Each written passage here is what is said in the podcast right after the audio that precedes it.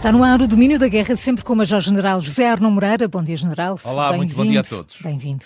Para além de nos ouvir na rádio, também nos pode ver em direto através do Facebook, YouTube ou site do Observador. General, um dos países mais sancionados e isolados diplomaticamente do mundo torna-se, de repente, um parceiro aceitável para a Federação Russa e até um eventual fornecedor de, de armamento. Putin e Kim Jong-un vão mesmo encontrar-se? Há aqui um processo de normalização que é realmente muito estranho. Isto mostra também, certamente, as dificuldades por que passa a Federação uhum. Russa no que diz respeito à sua logística. Esta guerra era para durar três dias. Escusam de vir dizer agora que não era para durar que era três dias. Visto, claro. era para durar três dias. O ataque direto a Kiev e, e ao aeroporto de Rostomel só tinha essa intenção tornar a guerra muito curta. Simplesmente acho que já passaram os três dias e, e mais qualquer coisa. E mais qualquer coisa e a guerra continua. Ora, as guerras, ao fim de poucas semanas, passam daquilo que são os eh, abastecimentos, a logística que está colocada nas unidades, para os depósitos. Quando o tempo perdura, os depósitos já não chegam. É preciso ir recuperar material que já estava considerado obsoleto. Quando este material não chega, é preciso ir buscá-lo à parte da industrialização. Quando a industrialização também não chega, começa a guerra pelos recursos. Portanto, a guerra vai conhecendo ao longo do tempo e à medida que perdura um conjunto de fases muito, muito, muito diverso. Nós estamos na fase em que a Federação Russa já se convenceu que esta guerra não vai terminar. Não terminou nos três dias, nem terminou nos três meses, e isto aponta mais para os três anos do que para outra coisa. E, e portanto, que estão com déficit de armamento. Não? É? E, portanto, a parte industrial, como nós, aliás, já vimos aqui no Sim. nosso programa anteriormente, com aquelas visitas de Shoigu à parte, à parte industrial, tem dificuldade em responder a este elevado consumo. Porque a guerra estende-se ao longo de uma frente muitíssimo grande e as frentes muitíssimo grandes, quando estão ativas, consomem dezenas de milhares de, de, de granadas de artilharia, por exemplo. Ora, a Federação Russa, numa primeira fase, procurou, junto daquilo que eram os seus parceiros antigos, os seus companheiros geopolíticos do caminho da Guerra Fria, obter aí uh, uh, armamento. É muito conhecida a questão da, da, da, da tentativa junto da África do Sul de obter eh, algum equipamento, sobretudo munições para, para, para de, de granadas de artilharia. Mas não tem tido muito sucesso. Isto é, à medida que foi eliminando estes vários parceiros, a Coreia do Norte começou a aparecer como o refúgio natural para um eventual acordo de fornecimento de material e equipamento. Porquê? Porque é preciso fazer, preencher aqui uma espécie de, um, de, um, de uma janela de tempo que se abriu. Essa janela de tempo tem a ver com os elevados consumos, por um lado, neste momento, mas também com a dificuldade do ponto de vista industrial em responder a tempo a este aumento de uhum. necessidades. E, portanto, alguém tem que vir tapar este buraco que se abriu aqui. Tanto mais que não há nenhuma perspectiva de que a guerra venha a acabar uh, nos, próximos, nos próximos tempos. Portanto, a Coreia do Norte apareceu aqui como, digamos, o último refúgio onde é possível ainda encontrar um conjunto de reservas, sobretudo de munições, que podem ser úteis para a guerra na Ucrânia. Só que a Coreia do Norte está disponível para tudo desde que receba muita coisa em troca. E o que é que a Rússia tem para oferecer neste caso, não é? A Rússia, tem, a Rússia continua a ter muita coisa para uhum. oferecer. Uhum. Como a Coreia do Norte precisa basicamente de tudo, uh, a Rússia vai tentar negociar, uhum. isto é, vai tentar que a Coreia do Norte receba aquilo que a Rússia eventualmente tenha mais, eventualmente até eventualmente alguns cereais, porque cereais também é uma questão que falta, que falta, na, que falta na, na Coreia, e que não avance para pedidos muito sofisticados. Uhum. Quais são os pedidos sofisticados da Coreia do Norte? A Coreia do Norte precisa de tudo mas também precisa de alimentar com grande gló, com, com, com grande fausto tecnológico regime. O regime vive junto das suas populações daquilo que consegue exibir do ponto de vista dos seus equipamentos tecnologicamente uhum. avançados na área militar. Ainda esta semana apresentou um submarino nuclear tático. E, portanto, a, a Coreia do Norte precisa certamente também de tecnologia para três programas que são programas importantes na Coreia. Um deles é a continuação do programa de desenvolvimento nuclear. O segundo é o programa dos mísseis balísticos intercontinentais. E o terceiro é o programa espacial. Uhum. É, a Coreia do Norte gostaria muito de contar no espaço com uma rede de satélites em proveito daquilo que são as suas operações de natureza militar. Ora, estes são, digamos, as três áreas que preocupam o Ocidente. Mais do que as granadas de artilharia uhum. que podem ir, que podem ir de um lado para o outro, uhum. de Pyongyang para Moscou, o que preocupa o Ocidente é, sobretudo, o que é que pode ir de Moscou para a Coreia do Norte. E, portanto, é um assunto sobre o qual nós não temos muita capacidade. De, e vamos ficar a saber? Muita, eh, muita, muita eu não sei. Nós temos muita capacidade de impor ainda mais restrições. Uhum. Isto é, a Coreia do Norte é o regime mais sancionado do mundo. É muito difícil que, conseguimos, que consigamos ainda encontrar aqui alguma área onde possamos exercer pressão uhum. sobre a Coreia do Norte. No entanto, essa pressão começou como? Começou agora com um conjunto de ameaças, um bocadinho veladas, a dizer este negócio não é para prosseguir. Atenção à Coreia do Norte, porque a Coreia do Norte será alvo, certamente, de um conjunto de, de, sanções e de pressões se prosseguir com este negócio de receber tecnologia para uh, poder uh, ajudar a Federação Russa naquilo que é a guerra na Ucrânia. Portanto, a pressão política internacional está colocada sobre a Coreia do Norte. Não sabemos se isso resulta ou não. A Coreia do Norte tem verdadeiramente pouco a perder e o que tem pouco a perder será também compensado pela China e pela Federação Russa. Portanto, está aqui, está aqui construído um cenário uh, complexo e que, uh, cujo, cujas consequências na guerra da Ucrânia uh, não são evidentes. Não parece que esta ajuda da Coreia do Norte possa modificar o curso, o hum, curso da, guerra. da, guerra. mas pode, do outro lado, tornar este ator, que é um ator muito imprevisível, pouco controlável, dotá-lo ainda de tecnologias mais ameaçadoras e é certamente sobre isso que a nossa atenção agora tem que incidir. Uhum. Esta semana, eh, e depois de um ataque de drones aos portos ucranianos do, do Danúbio, foram encontrados em território romeno fragmentos de um desses vetores. A NATO vem, entretanto, solidarizar-se com, com a Roménia, mas a questão general, Arno Moreira, é se isto é ou não um desenvolvimento perigoso. É, fez bem, fez, fez bem a NATO em reagir prontamente uhum. a este incidente, isto é, não, não deixar esquecer o que aconteceu. Na verdade, quando o acordo dos cereais foi rompido pela Federação Russa a, a, a 17 de julho, o alvo da Federação Russa passaram a ser os portos. Os portos, quer do ponto de vista das infraestruturas portuárias, quer também do ponto de vista daquilo que são as capacidades de armazenamento nos silos dos cereais para exportação. E os três portos, os três grandes portos que estavam no acordo da região de Odessa, passaram a ser alvo de ataques praticamente diários. A Ucrânia uh, adoptou uma, uma, uma estratégia que, que na altura parecia inteligente, que é vamos deixar cair a exportação por estes três portos vamos utilizar os portos do Danúbio, porque os portos do, do Danúbio permitem também escoar os cereais por via marítima, mas têm duas vantagens. Quais eram as vantagens dos portos do Danúbio? A primeira é que eles estavam muito perto das áreas das, das, águas internacionais e, portanto, os navios com cereal, quando saíam uh, do, a, através do, do, do delta do, Danúbio, entravam rapidamente nas áreas territoriais dos outros países da NATO e, portanto, estavam a seguros, salvo, é? a salvo, a salvo. Essa era uma, uma, uma ideia interessante.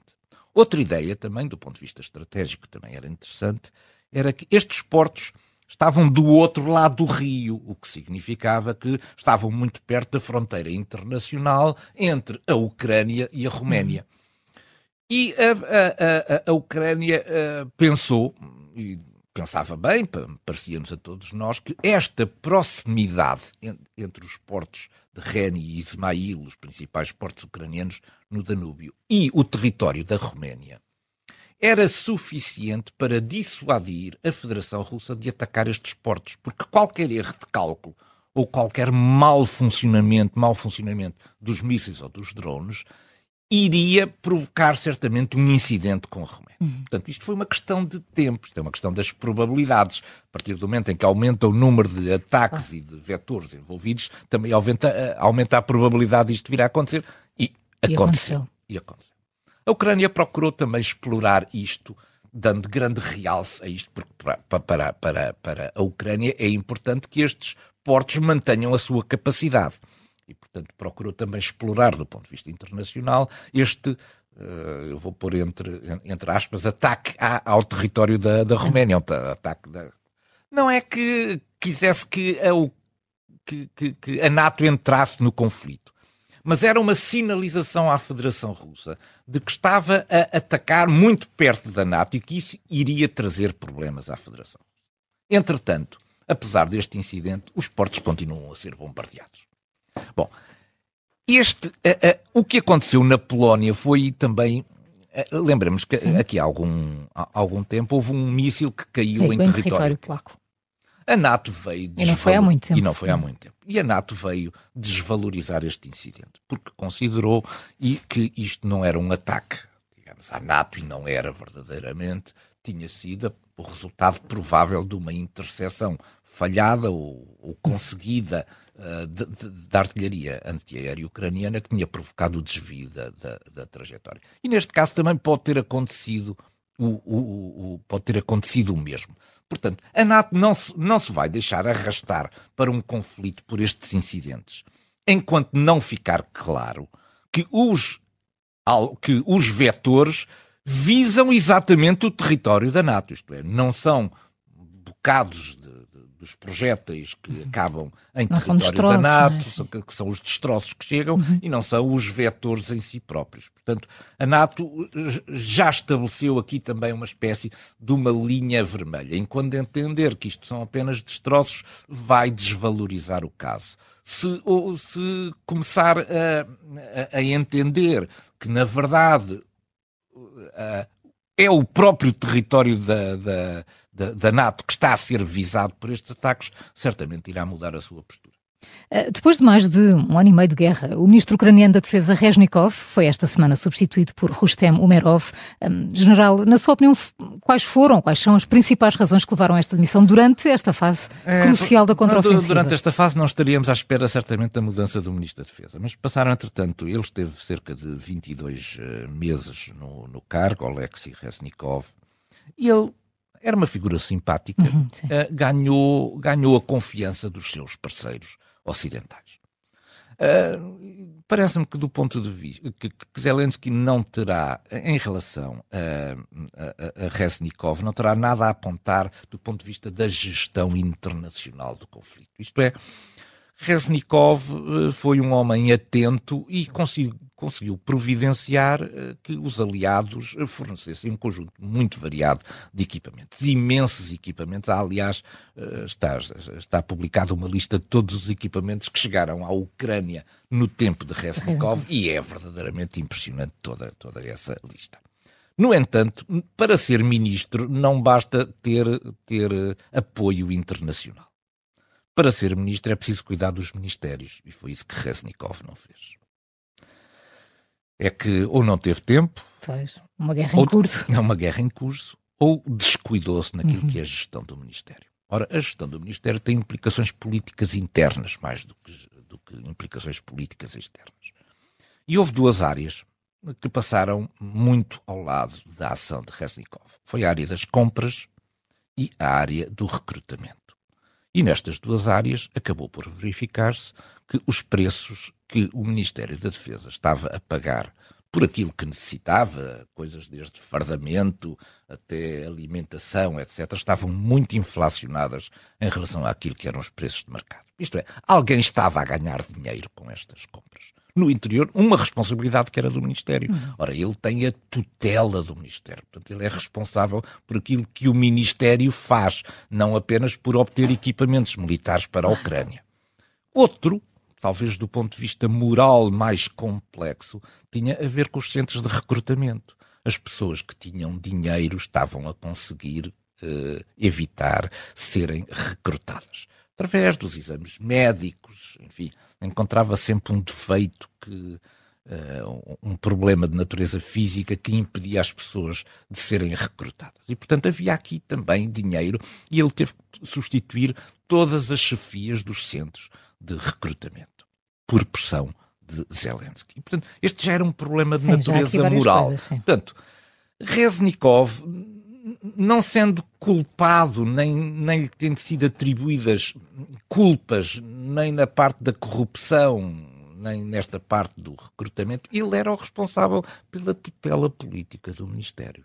E, portanto, todas as ações que foram desenvolvidas pelo Ministério e que saíram fora daquilo que era o, o procedimento normal, acabaram, certamente, por afetar também a confiança sobre Resnikov. Ainda mais quando aconteciam duas coisas importantes. A primeira coisa que acontecia tinha a ver com o processo de adesão à União Europeia, em que os critérios uh, daquilo que, que, é o combate à corrupção são extraordinariamente apertados. E, por outro lado, nos Estados Unidos, agora que estamos em, em, em pré-eleições, começa muito a falar-se, mas que grau de controle é que nós temos sobre o dinheiro que é dado uhum. à, à Ucrânia? E, portanto, a, manutenção de Resnikov parecia um bocadinho desafiar estas duas lógicas uhum. da integração europeia e do apoio norte-americano. E daí a decisão de Zelensky. Resnikov tinha verdadeiramente que sair. Há duas semanas demos conta aqui no nosso programa da tentativa das autoridades russas em recrutar diretamente nas fábricas. Uh, o esforço de recrutamento continua, mas agora junto de cidadãos uh, estrangeiros. General, o que é que se passa com o sistema de recrutamento militar russo? Esta, esta, esta, semana encontramos, encontramos várias notícias, todas relacionadas, todas relacionadas com o mesmo, mesmo com, tema, com, com o é? mesmo tema, com o mesmo tema. Uhum. A, a, Cuba eh, desmontou uma rede, prendeu inclusivamente algumas pessoas, que recrutavam ilegalmente cidadãos cubanos, quer eles estivessem na Rússia, quer estivessem mesmo na ilha, em, em Cuba, para irem combater na Federação, ao lado da Federação Russa, na Ucrânia. Em troca de quê? Bom, em troca de salários, certamente, mas também em troca da possibilidade de obterem a cidadania russa. Por outro lado, apareceram também na imprensa quer na Arménia, quer no Cazaquistão, anúncios a pedirem cidadãos para se oferecerem para combater na Ucrânia. E depois temos tido várias imagens em vários sítios de rusgas feitas pelas entidades policiais uh, da Federação Russa, sobretudo em mercados onde procuram encontrar imigrantes ilegais. Estes imigrantes ilegais vêm sobretudo daquelas fronteiras muito porosas da Ásia Central e o que é que eles estão a fazer? São apanhados em território russo, são conduzidos aos centros de alistamento. Portanto, o que se dá aqui a passar... Em vez postos fora do país. Exatamente. É-lhes dada uma oportunidade uhum. de regularizarem a sua situação, indo combater pela Federação Russa. É preciso ver aqui o seguinte. Putin tem eleições agora. E se bem que as eleições já tenham ganho, como disse já Peskov, com, com 90, já, Peskov já tinha dito que era 90%, é, há, outros. Há, há, há, uma coisa são fraudes pequeninas, outra coisa são fraudes imensas. Uhum. Ora bem, a Federação Russa é uma entidade multiétnica, são muitas nações, são 193 grupos étnicos. Os russos são a maioria, mas ainda assim são 80%, não são 90% nem 95%, são 80%. E os russos têm vindo a diminuir drasticamente. Nos últimos 12 anos, os 105 milhões de, de russos eh, que, que, existem hoje em dia eram mais de 110 milhões. Isto é, houve um, em 12 anos houve uma perda de 5 milhões de russos étnicos. E, portanto, a, a, a, o grande esforço de Putin é que estes russos não vão combater. Há uma, uma, uma, uma estatística que foi eh, feita por a Fundação da Libertação da Buriátia. A Buriátia é uma, uma, uma, uma, uma república da Federação Russa que mostra o seguinte: isto é escandaloso. Naquilo que diz respeito, por cada 100 mil habitantes, a possibilidade de haver uma pessoa morta uh, que seja de Moscovo é 1 em 100 mil. Mas se for na República da Buriátia, é quase 55,9. Isto é, há 60, para a mesma quantidade uhum. de população, há 60 vezes mais probabilidade. probabilidade de um cidadão da Buriátia ser morto na guerra da Ucrânia do que um cidadão de Moscovo. Isto dá que pensar e, portanto, isto alimenta realmente esta tese de que eh, todos, a Rússia quer conservar este território, mas não está disposta a que os seus filhos morram por ele. General, esta semana tivemos em Sochi um encontro há muito anunciado entre os presidentes Putin e Erdogan. Alimentou-se a esperança de que esta reunião pudesse, de que desta reunião pudessem sair novidades relativamente ao acordo de cereais, mas a Rússia manteve as, as posições anteriores. Este tema foi só uma cortina de, fogo, de fumo para, para, para, esconder outras negociações. É? Foi, foi, foi, foi. foi. Puseram-nos a falar durante isto durante muito tempo, até a dar-nos esperança de que a Rússia pudesse regressar ao acordo, mas o, o, aquela reunião não serviu nada para isto, uhum. não tinha nada a ver com isto. Esta reunião tinha a ver com uma coisa e viemos-lo a saber três dias depois. Tinha a ver com um acordo Entre, financiado sim. pelo Qatar para o fornecimento de um milhão de toneladas de cereais da Federação Russa à, eh, à Turquia para depois ser reexportado para outros países num esquema financiado pelo Qatar. E, portanto, esta coisa de nos convencer de que Erdogan foi procurar trazer a, a, a, Federação Russa outra vez para o acordo dos cereais. Para, foi para, para o acordo deles. sim, sim, sim, foi uma enorme, foi uma enorme cortina de fumo. O que estavam aqui exclusivamente em causa eram os interesses da Turquia e da Federação Russa.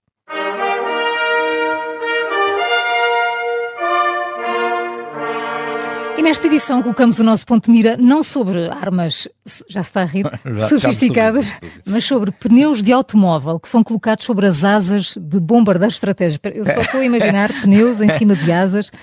General, é, é, esta, tudo, o que é que estamos a esta, falar?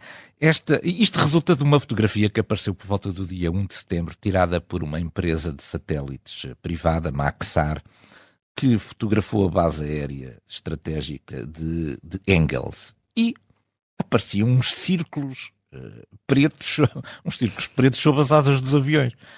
Isto era estranhíssimo porque aqueles aviões estratégicos, aqueles que era o TU-95, não tinham, nunca tiveram aquelas marcas por cima. então, aumentando a resolução das fotografias, foi possível descobrir que eram pneus. Eram pneus, pneumáticos dos automóveis colocados por cima das asas de aviões estratégicos. Olha, isto, é uma coisa, isto é uma coisa absolutamente extraordinária estar a pôr pneus sobre, os, sobre as asas dos aviões estratégicos. Mas isto tem a ver com aquilo que foram os ataques dos drones ucranianos a, a, a, recentemente às bases aéreas e aos bombardeiros estratégicos. Bom, qual é a intenção disto? Há três, há três possibilidades aqui. Três possibilidades aqui. Agora os ucranianos vão testar se isto resulta ou não. Primeira, estão convencidos que do ponto, os russos estão convencidos que do ponto de vista térmico, a imagem térmica das hum. aeronaves fica disfarçada com aqueles pneumáticos, aqueles pneus de automóvel por cima. Isto é, que os pneus e a pista de aviação aquecem e arrefecem ao mesmo tempo e, portanto, os contornos do avião ah, ficam menos visíveis sim. nas imagens térmicas dos drones pelo facto de estarem cobertos de aviões. Isto é uma primeira teoria. A segunda teoria que na altura do impacto dos drones sobre os pneus, os drones seriam, em vez de baterem diretamente naquilo que era a fuselagem do avião, sejam, Fazem deslizem para o lado de uhum. fora e, portanto, é a segunda teoria. Depois há uma terceira teoria que é, que é exatamente o contrário disto, que é os aviões que têm isto são os aviões que já não funcionam. Isto é, são alvos fictícios e que os pneus se destinam. Os identificam ainda mais. Os identificam ainda mais e que as imagens eh, de radar ficam amplificadas por estes pneus e, portanto, tornam-nos alvos mais apetecíveis do que os verdadeiros uh, aviões mas é muito, muito interessante. é muito interessante. Que a última é contrária às outras. É muito interessante verificar como a, a, a, as tecnologias muito antigas continuam a ajudar as tecnologias modernas a sobreviver no campo de batalha. General Arno Moreira, muito obrigada por mais um Domínio da Guerra. Até sexta, bom, bom fim, fim de semana. semana para todos. Muito obrigado.